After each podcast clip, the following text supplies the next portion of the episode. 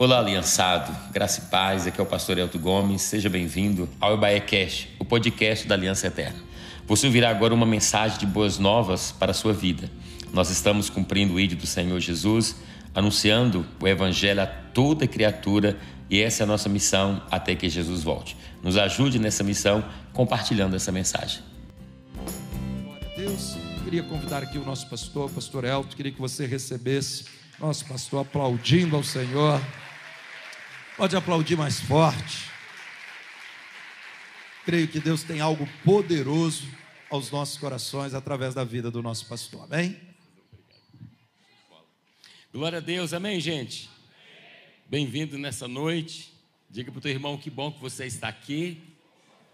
Queria dar as boas-vindas a todos os pastores, as pastoras, todos são bem-vindos. Pedir perdão às pastoras, especialmente. A Lu hoje teve um, um, né, um compromisso lá, não conseguiu né, estar aqui. Então pediu para justificar a ausência, mas todos são bem-vindos aqui, tá bom? Eu queria que todos os nossos pastores, nossos pastores ficassem de pé, os nossos obreiros de prédio. Fica de pé, por favor, para os pastores aqui do Tirol também. Vocês são tão preciosos. Obrigado mesmo pela vida de vocês. Que bênção, né? Vamos aplaudir o Senhor pela vida dos nossos pastores, das pastoras, todos vocês. Que bênçãos, obreiros. Que bom, meus irmãos. Fica à vontade, pode se assentar aí, viu? Obrigado mesmo. Os pastores e pastoras que estão uh, dos prédios, da cidade, nos assistindo também, participando conosco. Vocês são bem-vindos. Como o pastor Claudio falou, falei no TPLC hoje também. Quem já ouviu o TPLC hoje, levante a mão assim. É, 0,001%. Quem pretende ouvir ainda, ver, levante a mão. Está melhorando. Quem não está nem aí, nem não quer ver, levante a mão. Graças a Deus não tem ninguém, não. Tem os verdadeiros e os que não falam a verdade, né? Querido, pega lá, muito bacana. Hoje nós falamos sobre mire antes de atirar, justamente para começar essa estação agora. Quantos aqui não recebe o TPLC de verdade? Você não, você não recebe. Levante a mão assim, pastor, não recebo. Né? Tem algumas pessoas que não recebem. Por que, que você não recebe? Vê com o seu pastor. Diga para ele, pastor, cadê o TPLC? Viu? Converse com seu pastor lá. Sabe por quê? Com seu supervisor, coordenador do Tirols, né, pastor Carlos? É distribuído toda terça. Toda terça à noite, não, toda segunda noite, hoje foi terça, que o negócio está acelerado aqui. Mas toda terça à noite, numa segunda de manhã, os pastores recebem lá na lista transmissão do TPLC, ok? E aí eles, eu peço gentileza compartilhar com a sua liderança, né? Então compartilha lá, é bom, a gente está ouvindo. É uma ferramenta que a gente está usando para poder compartilhar. E outro dia, a pastora Adriana, pastor Cláudio também fez isso. Cadê a pastora Adriana, pastor Paulo? Estão onde? Estão ali, né, pastora? Pastora, fique de pé, pastora Adriana. Ela mandou uma. Ah, tá ali, tá, tá com a criança. Então tá bom, viu? Aplauda o seu pela pastor Adriana, pastor Paulo ali do Bom Jardim. Né? Eles mandaram uma foto, achei bacana, eles estão fazendo assim agora. Eles reúnem todo mundo na terça-feira, tem a televisão lá, passa o TPLC, né? 15 minutos, 12 minutos no máximo, 15, e aí depois continua o discipulado. Achei bacana, a fotinha todo mundo lá participando, né? É uma maneira de todos estarem participando lá do TPLC. Que bom. Deus abençoe. A festa das cores foi linda, linda. Aqui no Tirol foi poderoso. Nos prédios também. Quero, quero agradecer os pastores pelo empenho, viu? Fiquei muito, muito. Alguns postaram os vídeos lá, cada vídeo maravilhoso, né? Achei, fiquei impactado lá, ficou muito lindo. Talvez você não, não, não foi da maneira que você gostaria, mas ouça uma coisa: como o pastor Cláudio falou, nós estamos começando o ano agora. Então agora é hora da gente fazer igual Paulo, esquecendo as coisas que para trás ficaram e agora vou avançar. Por isso que nós falamos hoje sobre mire antes de atirar, porque essa estação, além de ser do evangelismo, é uma estação de projetos, é uma estação de alvos, é uma estação de conversar, reunir a liderança, é uma estação de dizer o que nós queremos e onde nós queremos chegar. Então eu quero, eu quero aqui incentivar os supervisores, coordenadores, pastores, todos nós, a gente sentar com a nossa liderança e dizer: Nós estamos começando um ano, como é que vai ser? Não é verdade? Isaías 32, verso 8 vai dizer que o nobre projeta coisas nobres e na sua nobreza ele persevera. Então, projetar é de Deus, conversar é de Deus, programar é de Deus, amém? Então, eu quero incentivar você a fazer isso nessa estação, programe lá. Eu estou percebendo as células tomando uma proporção maior, um engajamento maior. Eu confesso que eu estou muito feliz e nós vamos voar na visão em nome de Jesus. Diga para o teu irmão, vamos voar em nome de Jesus. Porque nós sabemos que a maneira da gente pastorear. É a maneira da gente cuidar das nossas células, é a maneira da gente cuidar do povo. Então, meu irmão, vamos amar a visão, vamos envolver, vamos tirar, aproveitando o início dessa ação, tira tudo aquilo que você tem colocado no lugar da visão. Irmãos, não precisa de mais nada, Deus já nos deu tudo. Amém? De verdade. Então não fique inventando coisinha que, ah, vou pôr isso aqui na, na terça-feira, é discipulado para todo mundo, não é verdade? E vamos alinhar direitinho, fazer o que temos que fazer, porque já está bom demais. Não vamos criar moda, não porque Deus já nos deu a clareza, tá bom? Tá funcionando, tá indo, por que mexer, né? Vamos avançar. Chegar um dia exame, a gente vai mexer em tudo. Mas por enquanto, Deus tem nos dado, né, é, essa, essa direção clara. E aqui no Tirol nós estamos contentes, felizes do que Deus tem feito, né? Os líderes aqui são incríveis e tá tudo acontecendo bem, graças a Deus. Antes de eu ler a palavra aqui, eu queria compartilhar algo com você hoje, mas eu queria te fazer dois convites, que eu queria que você respaldasse nisso e você é, tivesse atento. Primeiro convite que eu quero te fazer, na verdade é uma intimação. Vocês sabem que o pastor Paulo está passando por um momento difícil com a pastora Flávia, está em casa nesse tempo, né? Momento de enfermidade, graças a Deus está em casa, está cuidando, Deus está abençoando, mas é um processo. E nós temos um, um projeto em andamento, que é a nossa conferência de casais, até aqui e daqui para lá. Irmãos, e, e, o pastor Paulo estava assim, trabalhando com muito afim, com toda a nossa equipe, né? Para esse evento. E aí nós assumimos, com toda a equipe que assumiu também, estamos trabalhando para esse evento. Vai acontecer na próxima, no próximo sábado, agora, dia 9. Vai começar às 14 horas, num, num espaço que é a sua cara, lá no Teatro de Birité. Amém? Diga para o teu irmão, é a sua cara, meu irmão. Conchegante, né? Sua cara. E é nossa cidade, né, pastor? Então, então nós fechamos lá e nós estamos com grande expectativa nós vamos receber algumas pessoas, como o pastor Clébila, mas entre elas tem a Ariane, que é lá de Brasília, ela é sexóloga cristã. É uma pessoa muito, mas muito assim, conceituada e que trabalha nessa área, né? Quem já conhece a Ariana assim das redes sociais? Levante a mão assim. Só vocês? Oh meu Deus, vocês precisam conhecer, né?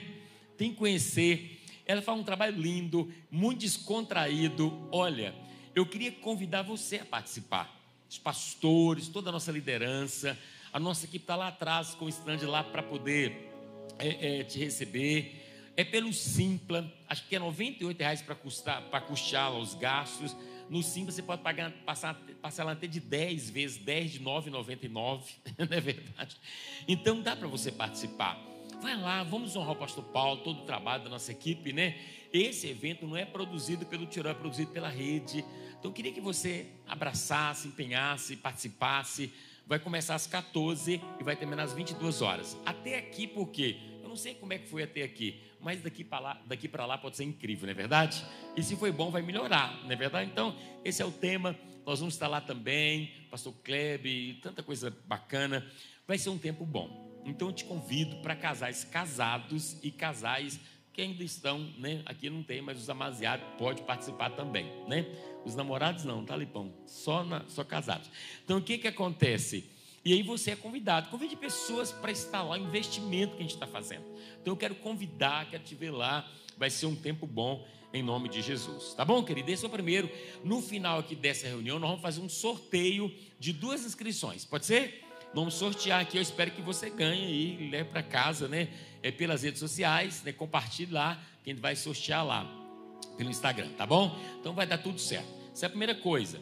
O segundo convite que eu quero fazer para você, que nós assim é, vamos, vamos fazer algo que é a primeira vez que o ministério faz, e eu confesso que eu estou muito animado com esse projeto. Nós vamos fazer um encontro só para diáconos e diaconisas. Você pode aplaudir por causa disso? A gente está muito animado com esse projeto, tá bom? Na verdade, nós vamos fazer uma conferência. Tem conferência para todo mundo, por que, que não tem conferência para eles? Não é verdade? Então nós vamos reunir os nossos diáconos e. Isso vai acontecer no dia 13 de agosto, né? Dia 13, a partir das 14 horas também. Nós convidamos o pastor Maxwell Andrade, que ele fala sobre servir. E o tema será Servir é Vida, ok? Então amanhã já vai disparar todas as mídias para você conectar. Nós queremos 100% dos nossos já reunidos aqui. Vai ser uma tarde linda, vai das 14 às 21 nesse sábado. A nossa equipe aqui, né, Binho? Todo mundo está preparando algo muito especial. A gente quer recebê-los com amor, com carinho, explicar o propósito de alinhamento. Irmãos, eu, eu estou muito animado de verdade. Aí, para a gente poder ganhar força com o nosso diaconato, para a gente poder também estar tá mais assim pertinho, nós vamos fazer um café da manhã para os líderes de diaconato de cada prédio, tá certo? O café vai ser dia 16, ok? No sábado, dia 16 de manhã, 9 da manhã, nós vamos preparar um café especial. Então eu queria que você, lá do seu prédio dos pastores, enviasse os líderes do seu diaconato lá. Tem um casal que lidera? Envie. Não tem líder, pastor, tem um grupo. Envie alguém lá desse grupo. Para a gente estar tá falando. Dia 16 agora, é. Porque para a gente estar tá falando sobre a conferência, trazer para perto, estar com eles, entendeu? Então vai ser bacana. Então eu queria que você priorizasse os pastores, né? Coloca lá, dia 16 agora é sábado, às 9 da manhã. A gente fala essa semana onde será o café, né? É, nós estamos aí olhando direitinho e vai ser bênção. A gente vai reunir, vai, café bacana, só para eles mesmo, entendeu? A gente conversar. Pastor, sou pastor, posso ir com o meu diácono? Pode também. Vai tomar um café, conversar, orar juntos, porque nós queremos trazer um alinhamento. O que é que nós temos falado? Nós somos uma igreja só que reunimos em vários prédios, não é verdade? Por isso que é bom estar junto do diaconato, conversando, né? Conectando. Eu tenho certeza que eles vão ficar assim felizes. E o pastor Maxwell tem uma, tem uma palavra linda nessa área, né? É, ele, né, para servir assim é muito bom. Então vai ser bacana, eu vou ministrar também.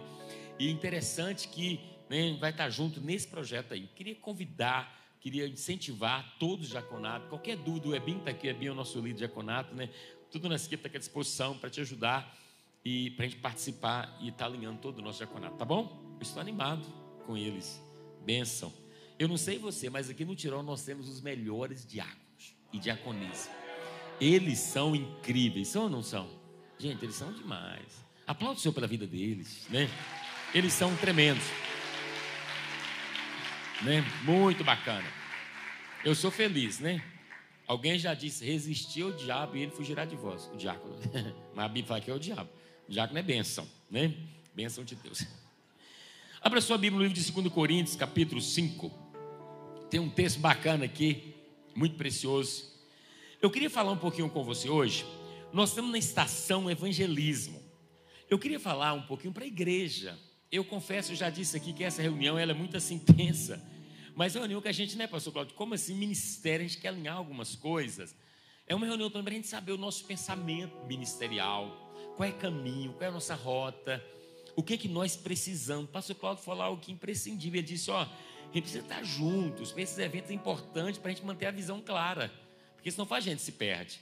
A visão tanto do, do, que nós estamos fazendo, como a visão da igreja, do reino. A pergunta seria: não ande não, senta aí, por favor. O que, que Deus quer de nós? O que, que Deus quer da nossa vida como igreja? E você é de concordar comigo que nós estamos vendo dias difíceis, tempos muito difíceis da igreja do Senhor, não é verdade? Dias assim assustadores, nós como pastores, pastores, líderes, nós sabemos da dificuldade que nós temos enfrentado. E nós queremos dar a melhor resposta, a resposta que o Senhor deseja para esse tempo. Então, como líder, meu irmão, nós estamos aqui no reunião de liderança. Então, nós temos esse chamado, essa responsabilidade. A igreja precisa avançar através da nossa vida. Isso não pode ser um peso, tem que ser um prazer. Quando nós entendemos o chamado que Deus tem para nós, a obra que o Senhor tem confiado. Então eu quero falar assim, é, um pouquinho sobre isso, né? Para a gente despertar a igreja. Eu diria que a igreja é um grande gigante, nós temos que despertar esse gigante, que está adormecido muitas vezes, para muitas realidades e para muitas coisas. No livro de 2 Coríntios, capítulo 7, no verso 17, diz assim: 2 Coríntios 5, 17 até o 20. Diz assim: Portanto, se alguém está em Cristo, é nova criatura. As coisas antigas já passaram Eis que surgiram coisas novas. Tudo isso provém de Deus, que nos reconciliou consigo mesmo por meio de Jesus Cristo e também nos deu o ministério da reconciliação. Qual é o ministério que você recebeu do Senhor? Ou seja, que Deus em Cristo estava reconciliando consigo o mundo, não lançando em conta os pecados dos homens, e nos confiou a mensagem da reconciliação. Qual é a mensagem que nós carregamos? Da reconciliação.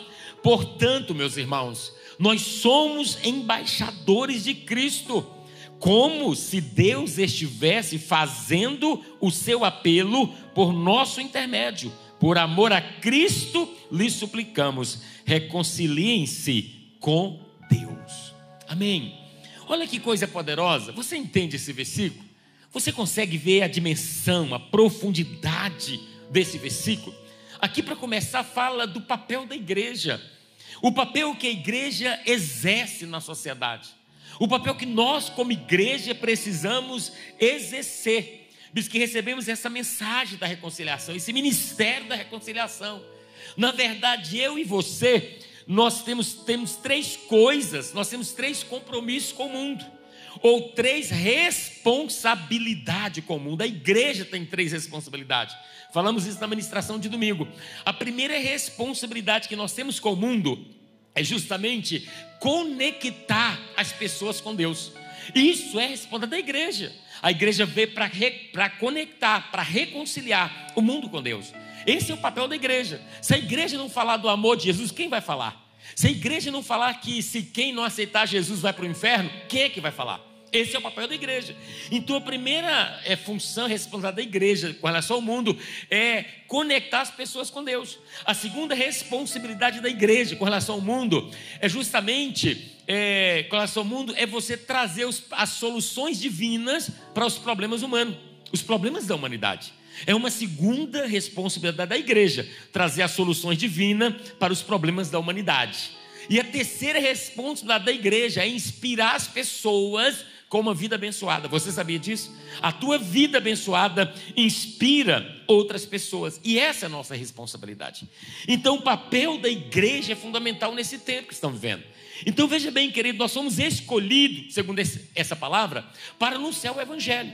Essa é a função. Vamos entrar na estação aqui, no, nesse, na estratégia do Lar de Paz. Está tudo aqui, está tudo esquematizado aí para você. Então, a nossa, nós somos escolhidos pelo Senhor para anunciar o Evangelho. Por isso que o verso 20 diz: Portanto, somos embaixadores de Cristo, como se Deus estivesse fazendo o seu apelo por nosso intermédio. Por amor a Cristo, suplicamos, reconcilie-se com Deus. Deus poderia ter escolhido os anjos, Deus poderia ter gritado dos céus, e o mundo caído ia levantar e render aos pés dele. Deus poderia fazer tantas outras coisas, querido, mas em vez disso, Ele escolheu proclamar, nos escolher para proclamar a mensagem dele para levar a boas novas. Olha que privilégio. Deus escolheu a mim, Deus escolheu você. Um povo governado pela fraqueza, governado pelas falhas. Mas o que, que Deus fez em nós? Deus nos perdoou, Deus nos curou e Deus nos empoderou. Diga comigo, eu fui perdoado, curado e empoderado pelo Espírito Santo.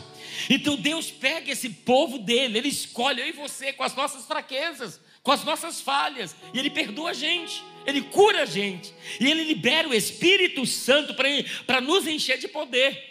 Então nós somos esses, nós somos escolhidos para anunciar o Evangelho. A igreja foi escolhida para isso, é a primeira coisa. E nós não podemos perder isso, não podemos. A segunda coisa que nós somos, nós somos os planos de Deus.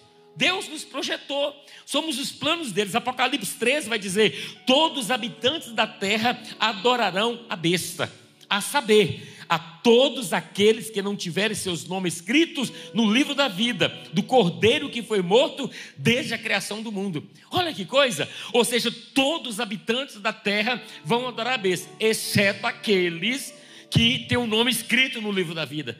Então eu e você somos planos de Deus. A Bíblia vai dizer que esse cordeiro que foi morto desde a criação do mundo foi antes do sofrimento. Ele diz: eu, eu tenho um plano, eu vou resgatar pessoas, e eu e você fazemos parte desse plano de Deus. Deus antecipa esse sofrimento de ter, de adorar a besta. Então Deus vai nos resgatou pelo seu filho. Foi morto antes da fundação, né? A criação do mundo. Que coisa! Então nós somos escolhidos de Deus e nós somos planos de Deus na face da terra. Então, querido, não tem plano B, só tem plano A. Eu e você fomos escolhidos de outra coisa para essa grande comissão. E todos nós que estamos aqui já recebemos toda a provisão necessária para a grande comissão. Não falta nada para o reino, não falta recursos para o reino de Deus, não falta nada, porque Deus já providenciou todas as coisas para a igreja cumprir o grande propósito, que é a grande comissão. Infelizmente, nós temos falhado às vezes. Infelizmente, a igreja, às vezes, ela está o quê? Ela está dormindo. Por isso que eu disse, a igreja é um, é um, sabe, é um grande gigante que está adormecido. Você entende isso? Um gigante grande, enorme que está adormecido. Esse grande gigante, ela foi criada por Jesus para ser o quê? O seu corpo, as suas mãos e o coração na terra. Mas depois desses mil, mais de dois mil anos de criação da igreja, vieram as lutas, vieram as batalhas, ideologias, tantas coisas acontecendo. E o que está acontecendo hoje? A igreja se perdeu diante desse, desse sistema mundial. A igreja se perde, a igreja adormece, é como se ela tivesse amarrada por algumas coisas. A igreja, por muitas vezes, ela está paralisada na sua ineficácia, a igreja pode ser muito mais eficiente. Sabe, querida, a igreja está presa por algumas coisas. Algumas coisas têm prendido a igreja do Senhor, mas essas coisas não podem nos prender. Eu quero falar sobre cinco coisas que têm prendido a igreja hoje, para a gente orar para a gente quebrar essas prisões, quebrar essas cordas que tem prendido a igreja, para a gente poder cumprir o propósito do Senhor, aquilo que Deus tem, todos os obstáculos. Então a grande comissão é urgência. Quem tem senso de chamado tem senso de urgência. É, querido, isso é fato, senso de urgência, pregar o evangelho, falar do amor do Senhor, cuidar das vidas, estamos falando aqui de multiplicar, de crescer, não é para nada, não é para poder, sabe, é, é, ter nome, não, é porque Jesus está voltando. É tempo de empregar a palavra do Senhor, levar a sério as nossas células, levar a sério a nossa liderança, cumprir o propósito que o Senhor tem nos dado, não olhar nem para a direita nem para a esquerda, porque a Bíblia já diz: aquele que coloca a mão no arado, ele não pode olhar para trás. Pastor, mas eu tenho dificuldade, mas o Senhor já supriu todas as nossas dificuldades. Deus já deu suprimento, já deu poder, já deu espírito. Tudo que você precisar, meu irmão, nós já recebemos da parte do Senhor. Então vamos, como líder, levantar nossa cabeça. Nós estamos aqui para cumprir esse chamado. Pastor, que cordas são essas que aprisionam a igreja? Que cordas são essas que amarram a igreja, pastor? Como podemos nos tornar a igreja que Deus criou para ser? Pergunte como nós podemos nos tornar a igreja que Deus nos criou para ser. Se eu perguntar para você no seu lugar hoje, você acha que nós somos a igreja que Deus criou para ser? Pergunte, você acha, meu irmão? Ou a gente está longe? Você concorda comigo que a gente está um pouquinho longe? Você concorda, irmãos? Então, eu, isso que é do meu coração. Sabe, pra, nós temos que despertar a igreja, porque essas cordas, esses desafios, vêm vem amarrando a igreja, paralisando a igreja, o avanço da igreja. Nós cantamos aqui a igreja avança, ninguém segura a igreja. É verdade, porque só um projeto de Deus é capaz de perseverar diante de tantos ataques. Mas mesmo assim, como igreja dos últimos dias, como líder dos últimos dias, eu e você precisamos levantar como uma voz profética, como uma voz de autoridade, como a igreja que Deus criou verdadeiramente para ser, porque nós precisamos fazer diferença nessa geração. A primeira corda que eu creio que tem amarrado a igreja do Senhor, que tem prendido a igreja, primeira dificuldade, é uma corda que temos que libertar dela. É a corda do consumismo. Diga comigo, consumismo. Isso é uma dificuldade, o consumismo tem paralisado a igreja do Senhor. O consumismo é o que tem impedido o avanço da igreja. Mateus capítulo 16 diz: Então Jesus disse aos seus discípulos: Se alguém quiser acompanhar-me, negue a si mesmo, tome a sua cruz e siga-me. Olha que conversa de Jesus. Se é uma condição. Se alguém quer acompanhar, vai fazer o quê? Negar a si mesmo e seguir o Senhor. Esse é o maior desafio da igreja.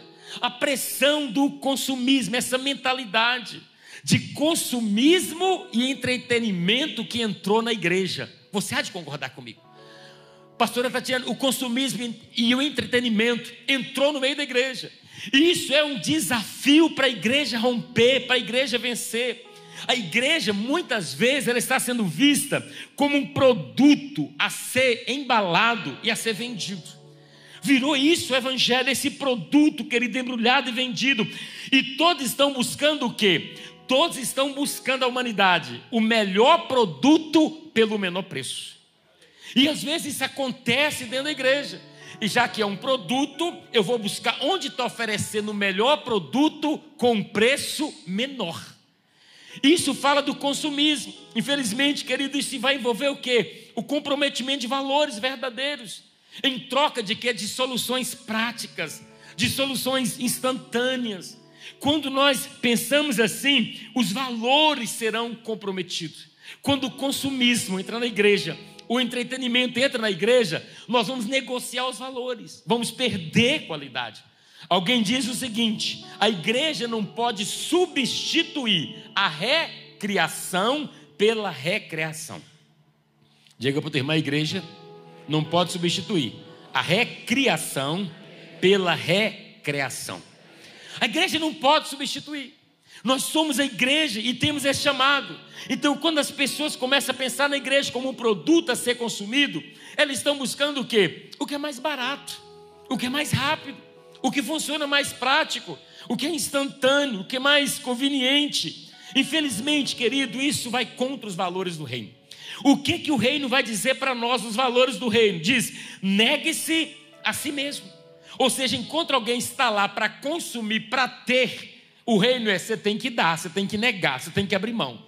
Por isso que hoje, muitas das vezes, nós temos igrejas, querido, que está cheias, mas por esse produto.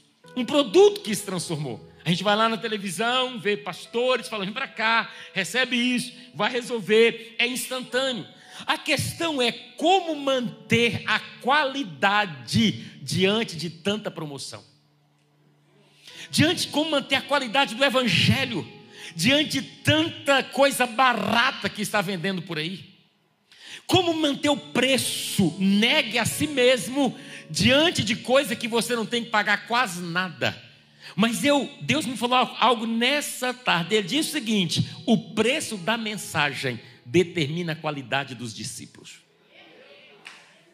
O preço da mensagem que nós estamos pregando se é uma mensagem de promoção, se é um evangelho que não nega, se é um evangelho de consumo, vem que você vai receber, vai determinar a qualidade. Então, o resultado dessa igreja é o quê? Aglomeração de espectadores na igreja, arrancado de outras igrejas que estão incapazes de transformar o mundo, um evangelho de liquidação. Então, muitas igrejas, Tiago, eles são, é uma reunião, sabe, uma multidão de espectadores ali, aglomeração, que vieram de outras igrejas também, que não fazia nenhuma diferença. Eles reúnem aqui porque esse evangelho que não transforma o mundo é o evangelho de liquidação. Eu estava ouvindo um pastor dizer outro dia, numa live, ele dizia o seguinte: ó, ele estava dando entrevista, ele falou: tem uma pesquisa que diz que se a maioria das igrejas no Brasil fechassem, não faria nenhuma diferença. Se a tua célula fechar, vai fazer alguma diferença? Se o prédio, pastor, que você pastoreia fechar, vai fazer alguma diferença? Alguém vai sentir falta? Então, isso é uma verdade.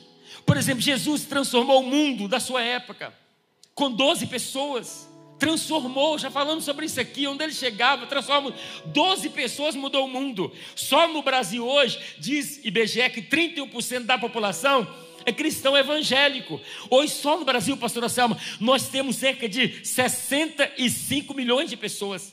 Jesus, com 12, transformou o mundo. Nós estamos com 65 milhões de pessoas e os índices é, negativos crescem a cada dia de abuso, ideologias, violência e tanta coisa. O que está faltando? Você há de convir comigo que nós nos perdemos na caminhada. Você há de convir comigo que esse evangelho que tirou negue-se, esse evangelho ficou fraco. Porque o poder do Evangelho, pastor Edmar, está justamente na transformação que ele produz. É lá que está o poder do Evangelho. Se o Evangelho não produz transformação, cadê o poder dele? Ele não tem esse poder. O apóstolo Paulo, eu gosto, falei isso no TPLC. Ele diz o seguinte: pastor, o apóstolo Paulo diz: Eu sei quem eu sou, quando ele escreve em título assim: Eu sou Paulo, servo e apóstolo de Jesus Cristo.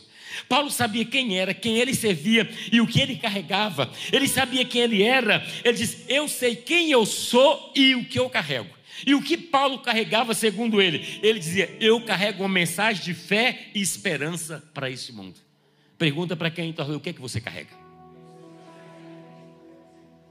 Tem consciência, pastor, aí do que a gente carrega, da igreja. Eu li para você que nós somos escolhidos o plano de Deus. Se a gente sabe o que carrega, nada para a gente. Você vê Paulo trabalhando, Paulo escrevendo, Paulo pregando, Paulo abrindo igreja. Você vê pastor Renatinho, Paulo trabalhando. Eu nunca vi Paulo murmurando. Paulo ficou preso nos últimos dias lá sozinho, encarcerado. Eu não vi Paulo dizendo o seguinte: será que valeu a pena servir a Deus? Todo mundo me abandonou. Você não vê Paulo reclamando de discípulo que abandonou, não. Você vê Paulo chegando no final inteiro, completo, satisfeito, porque ele sabia quem ele era e ele sabia sabia o que ele carregava. Isso que nós, como igreja, precisamos. O, o, pastor Cláudio falou algo incrível, que ele disse: olha, não é tempo que vai para um líder, não é dinheiro que para um líder, sim, nada para. Só tem uma coisa que para o líder: a visão. Se você não sabe quem você é, meu irmão, você não vai aguentar a pressão da vida.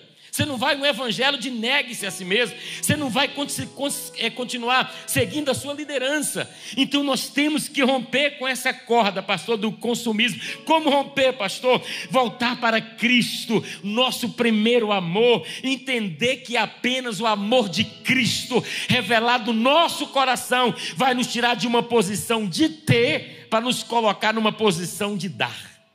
Só o amor de Cristo vai fazer isso esse amor de Cristo na nossa vida que vai trazer generosidade ao nosso espírito, que vai, é, que vai sobrepor o egoísmo, sabe, essa coisa de só receber egocentrismo e levar de volta a esse lugar das motivações verdadeiras das motivações concretas em Deus, das motivações da igreja do Senhor. E o que nos move é esse plano, é esse chamado, essa obra que Deus tem para nós, deve ser a nossa motivação.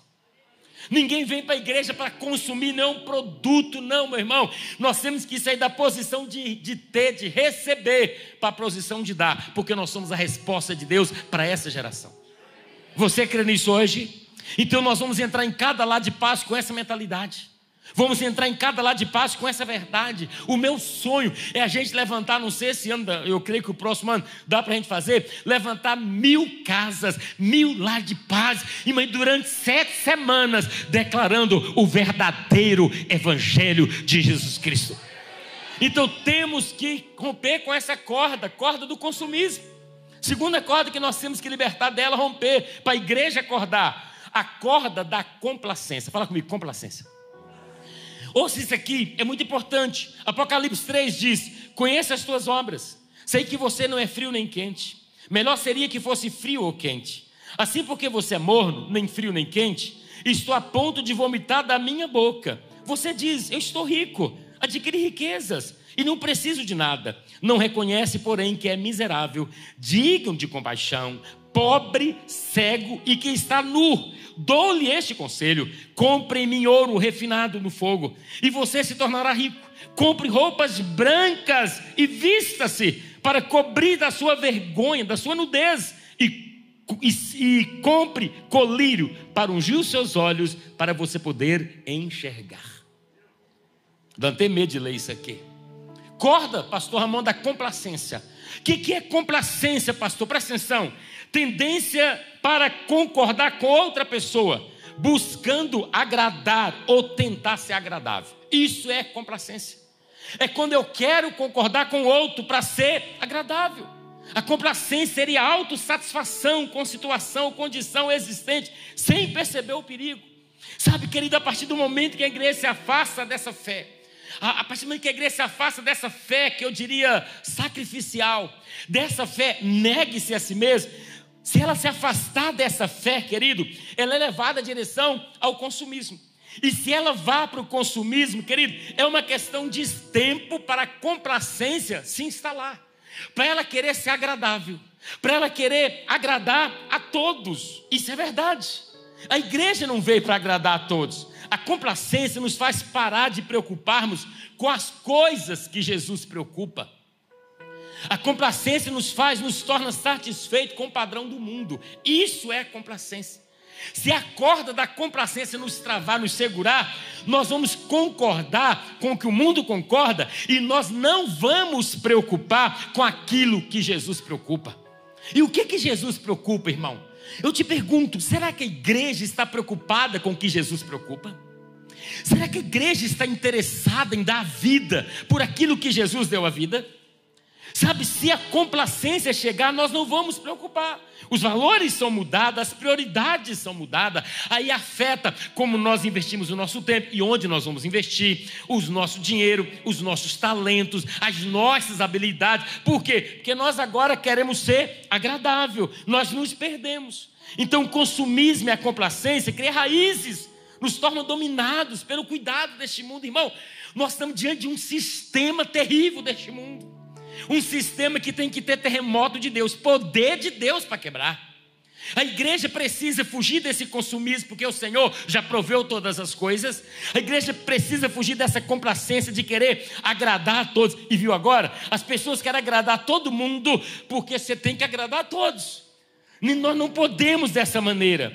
Assim como no texto de Apocalipse, nós não podemos ser pessoas que não mudem a realidade onde nós estamos não muda a localidade.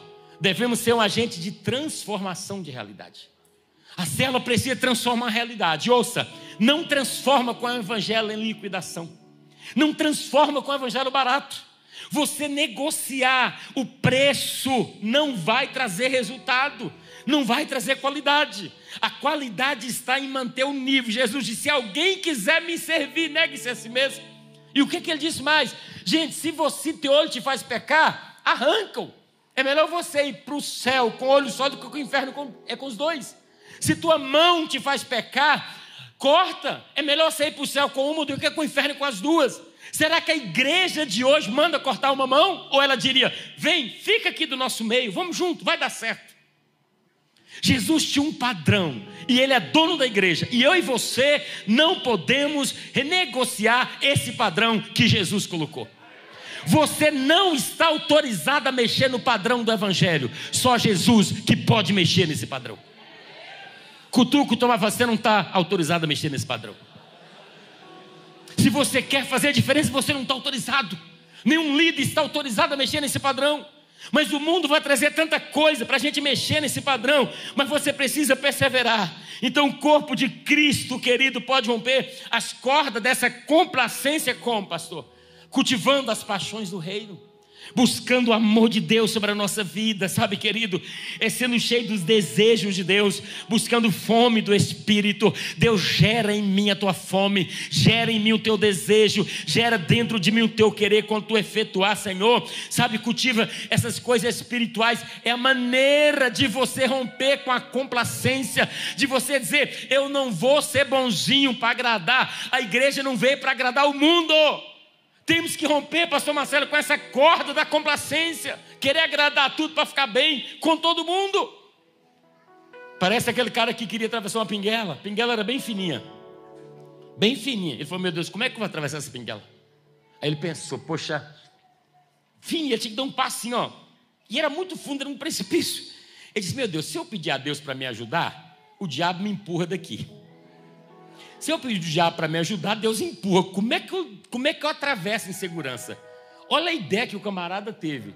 Isso aqui que é complacência, quer agradar todo mundo. Né? Ele deu um passo e falou: Deus é bom. E outro passo ele dizia: Mas o diabo também não é muito ruim, não. Deus é bom, mas o diabo também não é muito ruim, não.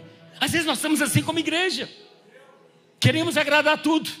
A corda da complacência. Queremos agradar o mundo. Agradar tudo. Meu irmão, deixa eu dizer para você. Você precisa posicionar. Nós precisamos posicionar como igreja, porque o negócio está apertando. A gente fica vendo as redes sociais, na verdade, essas ideologias, tudo é homofobia, tudo não sei o quê, está apertando. Daqui a pouco, meu irmão, vai pedir a prova da nossa fé. E isso não vai ser barato. Daqui a pouco vai pedir a prova da nossa fé. Mas vamos caminhar. Essa é a segunda corda. A primeira é qual é mesmo? Corda do? Segunda corda? Complacência. Terceira corda que temos que quebrar, libertar dela. Corda da concessão. Fala comigo, concessão. E isso aqui é forte. Essa corda aqui tem, tem segurado a igreja. Gálatas 5 vai dizer: Foi para a liberdade que Cristo nos libertou. Portanto, permaneça firmes e não se deixe submeter novamente ao jugo da escravidão. Irmãos, vocês foram chamados para a liberdade, mas não use a liberdade para dar ocasião à vontade da carne. Pelo contrário, meus irmãos, sirva uns aos outros mediante o amor. Olha que coisa linda, pastora.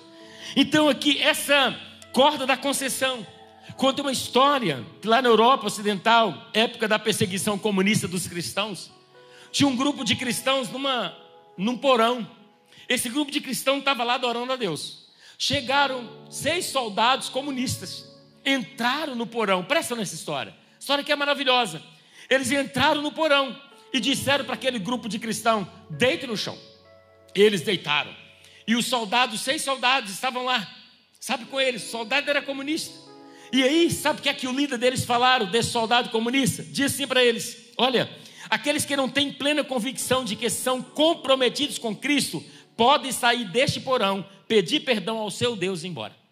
Se você não tem convicção de servir a Cristo, levante e vá embora. Sai desse porão, pede perdão ao seu Deus e vá embora. Aos poucos, alguns começaram a levantar e vários foram embora. Saíram, foram embora. Quando mais ninguém saía daquele porão, ficou um grupo pequeno. O líder desse, desses soldados comunistas fechou a porta e disse assim para aquele grupo que permaneceu: Bom, meus homens e eu, estamos absolutamente indispostos a adorar com qualquer pessoa que não esteja disposta a morrer por Jesus. Eu e meu grupo estamos completamente indispostos a adorar com quem não está disposto a morrer por Jesus. A nossa fala hoje pode ser adaptada.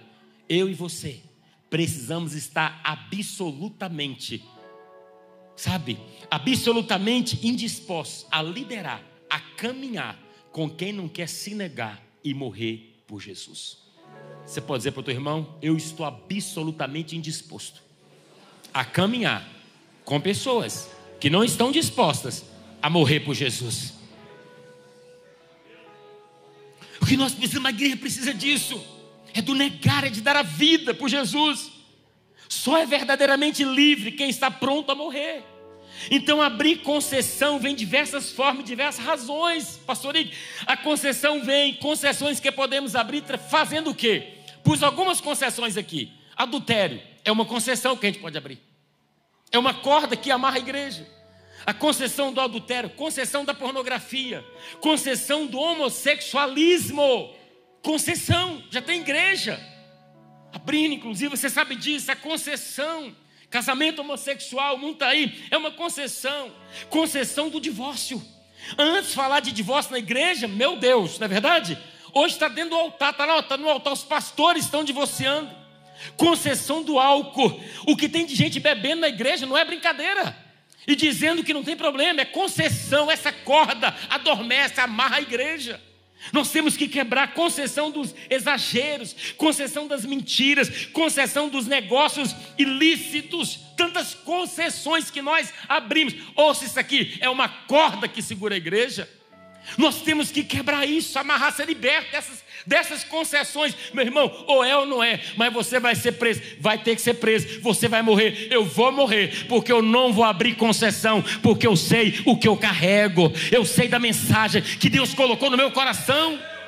É o que nós vai estar tá caminhando para esse tempo. Você quer ver outra concessão? Essa semana agora eu fiquei tão. Vou abrir meu coração, está em família, né? Fiquei tão triste vendo as postagens desse mês, na verdade do mês passado, festa junina, meu Deus do céu. O que tem de crente pondo chapéu de palha, roupa listada para a festa junina. O que tem de crente inventando moda. O que tem de igreja fazendo festa junina. Meu Deus. O que tem de gente nessas festas pagãs e comendo comida consagrada a Santo Antônio. Mas o que, que eles estão dizendo? Tem nada a ver, não. É uma concessão que abriu. Isso tem amarrado o andamento, o crescimento da igreja do Senhor. Eu fico olhando e pensando, meu Deus, talvez você está aqui oprimido porque você foi na festa junina. Você até dançou lá. Eu estava na Bahia, ele, ele, os baianos estão assistindo. Pastor Sérgio falou comigo que foi pastor. É, é complicado aqui a festa junina, senhor. A igreja estava até meia vazia, ele falou. Faltou um bocado de. Cadê o povo, pastor? Está tudo na festa junina. Eu falei, depois da festa? Depois da festa, vocês voltam para a igreja. A gente abre concessão, come as comidas deles, celebra, coloca um chapéu de palha, faz tudo de Santo Antônio e volta para a igreja para poder adorar o nome do Senhor. Ouça uma coisa que eu quero dizer para você hoje aqui. Quando cedemos ao mundo, a nossa intimidade com Deus, o nosso acesso ao poder de Deus, a nossa autoridade contra as trevas, o testemunho é minado, é roubado. Quando a gente cede o mundo, nós perdemos força nós perdemos autoridade, nós perdemos poder. O mundo quer que você abra concessões, o mundo quer pegar a igreja como massa de manobra, mas a igreja é do Senhor Jesus. Eu tenho dito aqui nesse altar: eu não sou da direita, eu não sou da esquerda, eu sou de Jesus. Nós somos a igreja e nós somos a resposta, e nós sabemos o que nós carregamos. Então vamos posicionar como igreja, vamos posicionar. Estou lembrando agora que hoje eu recebi uma ligação. Alguém me ligou e falou, pastor Elton, eu estou te ligando na pedido do governador do estado. Eu falei, é, o governador mandou ligar. É porque ele quer reunir as lideranças relevantes, e o senhor é uma delas na região. Então ele tem algo para falar para vocês. Eu fiquei pensando. Falei, eu vou orar. Manda. Você acha que eu vou lá ou não? Se você me conhece, sabe que nem eu vou. Querido, eu fiquei pensando quando eu desliguei. Sabe o que eu pensei? Ele quer falar com a igreja.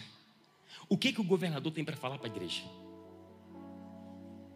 Não estou menosprezando, mas a minha oração é que ainda no meu tempo, e que no tempo dos meus filhos, o governador liga para dizer o que, que a igreja tem para nos falar. É isso que nós queremos. Por que, que eles querem falar para nós? Porque nós damos as concessões, enfraquecemos, vira massa de manobra, vira, você entende como é que é? E nós ficamos de um lado para o outro. Meu irmão, meu irmão, não diminua a posição que Deus te colocou. Diga assim para o teu irmão: Ah, se você soubesse. Mas fala com a cara assim de amém, se souber, fala assim: Ah, se você soubesse o que você carrega. Diga: Ah, se você soubesse quem você é, diga para ele. Ah, se nós soubéssemos. Ah, se a gente acordasse, meu irmão. Deixa eu dizer para você: ninguém ia segurar a igreja do Senhor. Hoje fala de uma graça. Lá, sabe dessa graça barata que tem hoje? O que, que essa graça mostra? É uma graça que gera o que? Licenciosidade. A licenciosidade é um espírito religioso que alimenta duas coisas: alimenta o orgulho e alimenta a rebelião. E isso é a graça que é ensinada hoje. Pode tudo, pode abrir concessão, posso beber, meu irmão, posso trair, posso levar para o motel, posso fazer o que quiser. Eu posso ver tudo, porque eu posso abrir concessão, porque eu estou debaixo da graça, pastor. Tem que dar graça. Não vou jejuar, não, porque eu estou na graça, pastor. Isso é um espírito que te leva a orgulho e a rebelião. Isso é um espírito maligno. Não é essa graça que Deus está falando. Quando nos sentimos no direito da satisfação, somos levados para a concessão. O corpo de Cristo precisa arrebentar a corda da concessão. Como, pastor? Cultivando a verdadeira santidade, entendendo que a dedicação total não é um peso, é um prazer, não é uma obrigação. Agora ouça uma coisa aqui: santidade não é só separar de algumas coisas. Você sabia disso? Alguém pensa que santidade é o quê? Eu não peco, então eu sou santo né? Eu abri mão da, disso aqui, eu sou santo. Não. Santidade não é só você abrir mão de algumas coisas. Santidade é consagração a um propósito. Então é você abrir mão e você consagrar a algo. No nosso caso, nós abrimos mão do pecado e nos consagramos a um propósito do reino na beleza do reino, desse Deus maravilhoso, incrível, esse Deus que cuida de nós, nós nos santificamos nesse sentido. Então, nossa única resposta deve ser o quê? Completa integridade, amor, servir ao Senhor. Nós temos que arrebentar essa corda, essa corda da concessão. Qual é a primeira corda? Estão assumir segunda? Complacência. Terceira? E quarta? Corda do cinismo. Fala comigo, cinismo. Temos que arrebentar essa corda. A igreja precisa romper nisso aí. Cinismo. Hebreus 6 vai dizer: temos essa esperança como âncora da alma, firme e segura, a qual adentra o santuário interior por trás do véu. Olha que coisa maravilhosa. O cinismo pode ser conhecido como atitude que desconfia e menospreza os motivos dos outros. Expressa o cinismo desprezo e expressa pessimismo também. Quando somos cínicos, nós expressamos o que? Desprezo por padrões aceitos de honestidade, de moralidade. Então, o cínico, ele despreza, sabe, esses padrões estabelecidos. Então, o cinismo diz que nada é verdadeiro e nada merece confiança. Isso é o cinismo. Depois você vê lá a teoria lá, Diógenes, né? Quem já leu isso aí sabe. Vem do cinismo lá que decidiu viver como um cão, aquele trem todo. Então, então quando o cinismo diz que é que você desconfia, desconfia que nada é verdadeiro e nada merece confiança. Já viu como é que a gente está preso a esse cinismo? Né? Nada é verdadeiro, ninguém confia. Então, uma corda que paralisa a igreja. Nós não valorizamos, desprezamos padrões aceitos. Você entende isso, querido? Então nós precisamos nos posicionar, porque Bill Johnson diz o seguinte: Pastor Marcelo gosta de Bill Johnson. Diz o seguinte: nosso destino é o céu, mas a nossa missão é trazer o céu para a terra. O nosso destino é o céu, estamos indo para lá.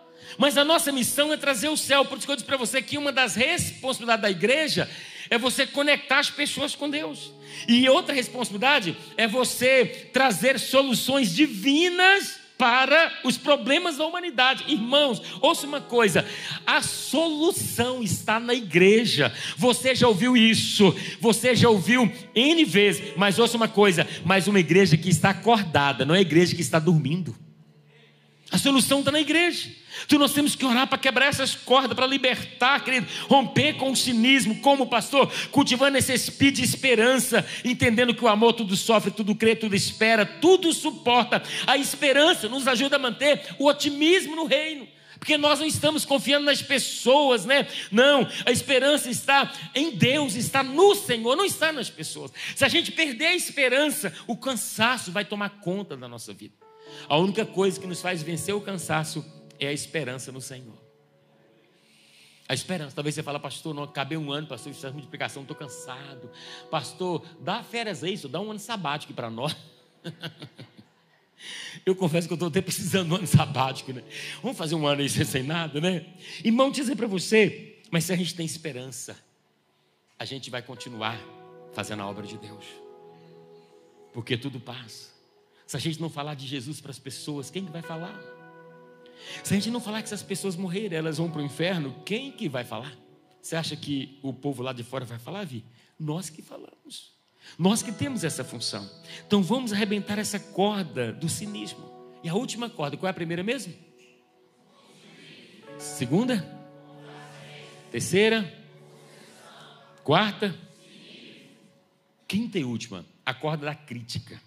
É outra corda que nós temos que quebrar. A corda da crítica. Mateus 7 vai dizer: Não julguem, para que vocês não sejam julgados. Pois da mesma forma que julgarem, vocês serão julgados. E a medida que usarem também será usada para medir vocês. Essa é uma corda que prejudica a igreja crítica. Nós servimos um Deus de amor. Um Deus que demonstrou, morreu na cruz, a Bíblia vai dizer, deu a sua vida ali na cruz, e Ele mandou que a gente amasse uns aos outros. O Senhor que falou, apesar de sermos conhecidos como um dos grupos mais julgadores da terra, o mundo conhece a igreja que julga. Uma igreja assim. Muitas pessoas acreditam no cristianismo, mas não, mas não parece com Jesus.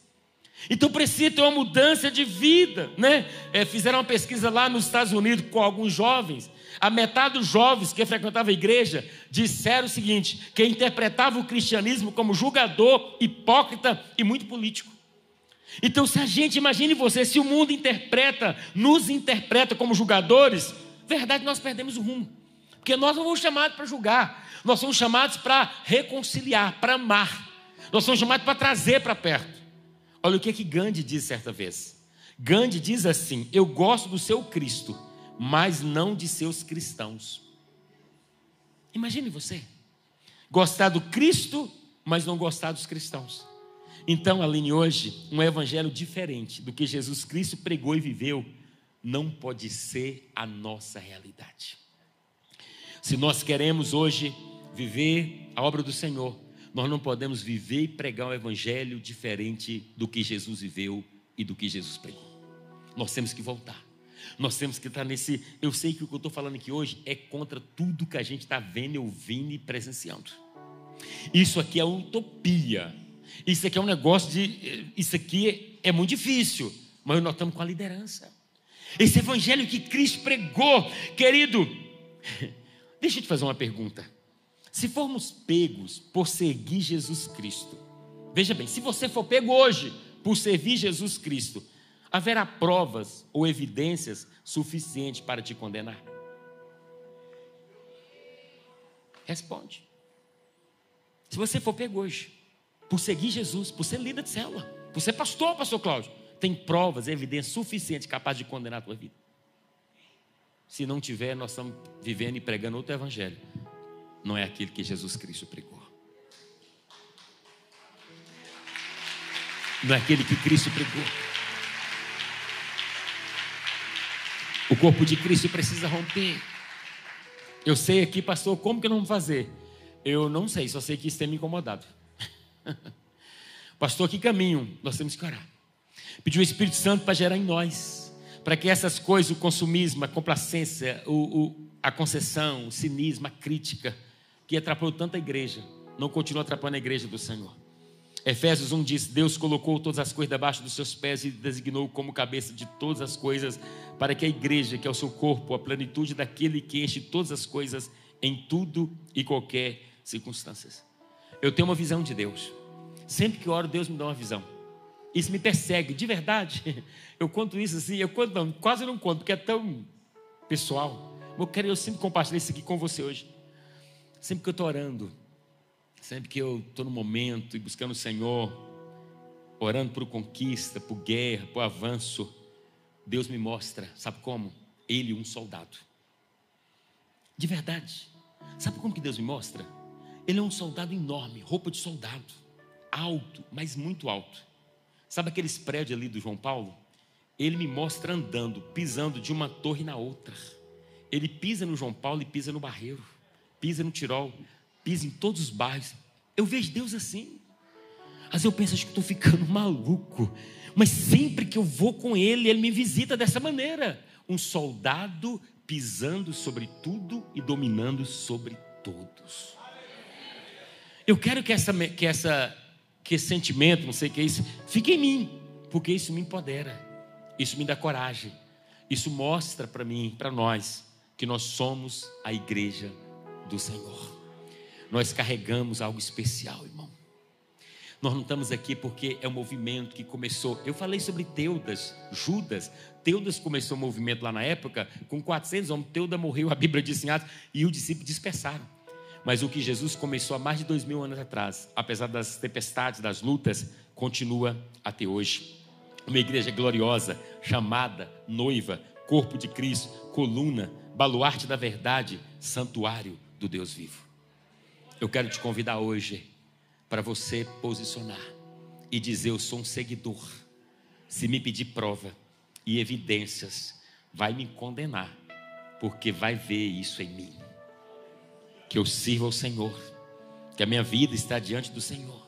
Eu tenho prova suficiente para ser condenado, porque eu sou verdadeiro discípulo de Cristo. Você está disposto? Vamos entrar nesse novo ano incendiados? Vamos colocar esse gigante chamado igreja para despertar? Você está pronto a chegar lá na tua cela, no prédio e falar: gente, nós vamos despertar esse gigante. Vamos fazer isso? Como ministério. Imagina o que Deus pode fazer na nossa vida. Imagina o que Deus pode fazer. Eu não sei quantos anos mais a gente tem nessa terra. Não sei. Eu sei que não vai ser muito, não. Mas imagina os últimos anos agora a gente ser uma tocha acesa. A gente posicionar de maneira tão brilhante que alguém vai procurar e falar: Eu quero saber o que vocês têm a nos dizer. Nós não precisamos fazer com chave, não precisamos fazer aliança nós não precisamos, como pastores, de nenhuma, de, de nada, nós não precisamos, porque quem nos supriu e quem nos supre é o Senhor Jesus Cristo. Pastor Cleomar tem uma frase que eu gosto muito, ele disse, né? Como é que ele fala? Negócio de pagar conta? Me ajuda aí. Para onde Deus aponta, ele paga a conta.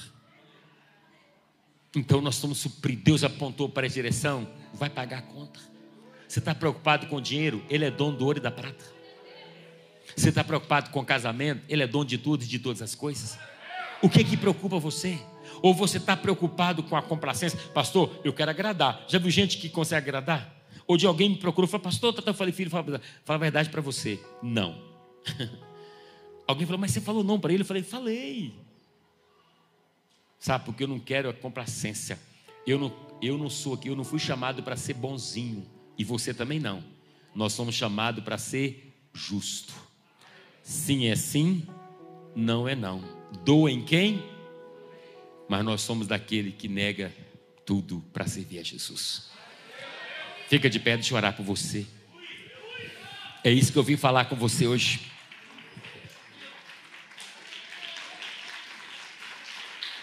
Pode aplaudir a Jesus.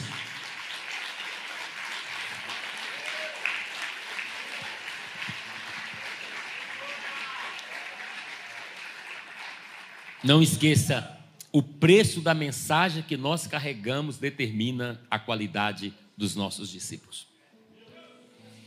O preço da mensagem que eu prego nessa igreja vai determinar a qualidade dos discípulos que eu gero nessa igreja. Eu posso ter essa igreja lotada de gente com discípulos fracos, almático, cheio de concessão, complacência, cheio de coisas mas eu posso ter uma mensagem mais firme do verdadeiro evangelho e gerar discípulos de qualidade. Eu aprendi uma coisa na minha caminhada: quantidade não gera qualidade, mas qualidade gera quantidade. Se nós queremos quantidade saudável, igreja saudável, temos que melhorar a qualidade das nossas mensagens. Por isso que nós abrimos mão de campanha. Desculpe falar isso aqui. Por que, que não temos campanha de sete dias, três dias? Não tem mais não. Temos série de mensagens. Por que, que nós abrimos mão? Porque campanha, desculpa a expressão, é bacana. Mas é uma mensagem que atrai multidão, mas não gera qualidade de discípulo. Jesus não mandou juntar multidão. Jesus mandou gerar discípulo. Essa é a nossa mensagem. Ainda que a gente fica só meia dúzia de qualidade. Não é verdade? Que vai pedir a prova da nossa fé, vai ter evidências e nós seremos condenados por amor a Cristo. Eu sinto que não está longe da gente dizer sim ou não, da gente ser condenado por amor a Cristo. Não assuste se você ficar sabendo, um dos nossos pastores estão preso por evidências de ser seguidor de Jesus. Não fique assustado se você ficar dizendo, pastor Elton está condenado à morte, por evidência que ele está seguindo a Jesus, está levando um exército poderoso que está seguindo a Jesus. E eu oro e peço a Deus força para dizer: pode tirar a vida tem evidências, eu sou seguidor de Jesus. Que eu quero seguir Jesus, eu não quero abrir concessão. Eu não quero ser complacente, eu não estou aqui para agradar. Tem um evangelho, se não for da qualidade que Jesus pregou, não vale a pena viver. Não vale a pena viver. Vamos dar a nossa vida. Vamos dar, não vamos para o consumismo, não. Você não está aqui porque Deus tem bênçãos para você. Bênçãos são consequências. A Bíblia fala em Deuteronômio, pregamos isso, isso, isso domingo. Se você obedecer aos seus decretos de Deus, ele diz: todas essas bênçãos virão e te acompanharão. O que, é que eu entendo nesse texto? Quando você leva o Evangelho a sério, vive a palavra de Deus, não é você que corre atrás de bênçãos, são as bênçãos que correm atrás de você e vai dizer: espere que eu vou te acompanhar, espere que eu vou te abraçar. E você correndo a sua carreira da fé, correndo a sua jornada e as bênçãos correndo atrás de você, porque você serve a Deus. Às vezes nós perdemos como igreja estamos paralisados, adormecidos. Talvez alguém olha para nós e fala, pastor, mas vocês estão fazendo uma grande obra. Que grande obra é essa, irmãos? Nós podemos incendiar, é pôr fogo, é quebrar tudo. Nós podemos imprimir velocidade. Nós podemos abandonar o consumo. Nós não estamos na igreja para o consumismo, não. Não é para ter, nós estamos é para dar. A igreja não está aqui, querido. Não é para ter uma oferta, não é para ter uma. Não, não, não, não. Não é para ter alianças, não, não. Nós estamos aqui é para dar, porque assim como Paulo, nós sabemos o que nós carregamos uma mensagem de fé e esperança para este mundo perdido. Levanta as tuas mãos enquanto os instrumentos estão tocando e ora a Deus. Se isso não tocar no teu coração, nada mais vai tocar. Se isso não despertar você para uma realidade, nada mais vai despertar. Vamos quebrar, querido, essas cordas. Só os instrumentos. Vamos quebrar essas cordas que nos prendem hoje. Vamos quebrar a corda do consumismo. Vamos quebrar em nome de Jesus.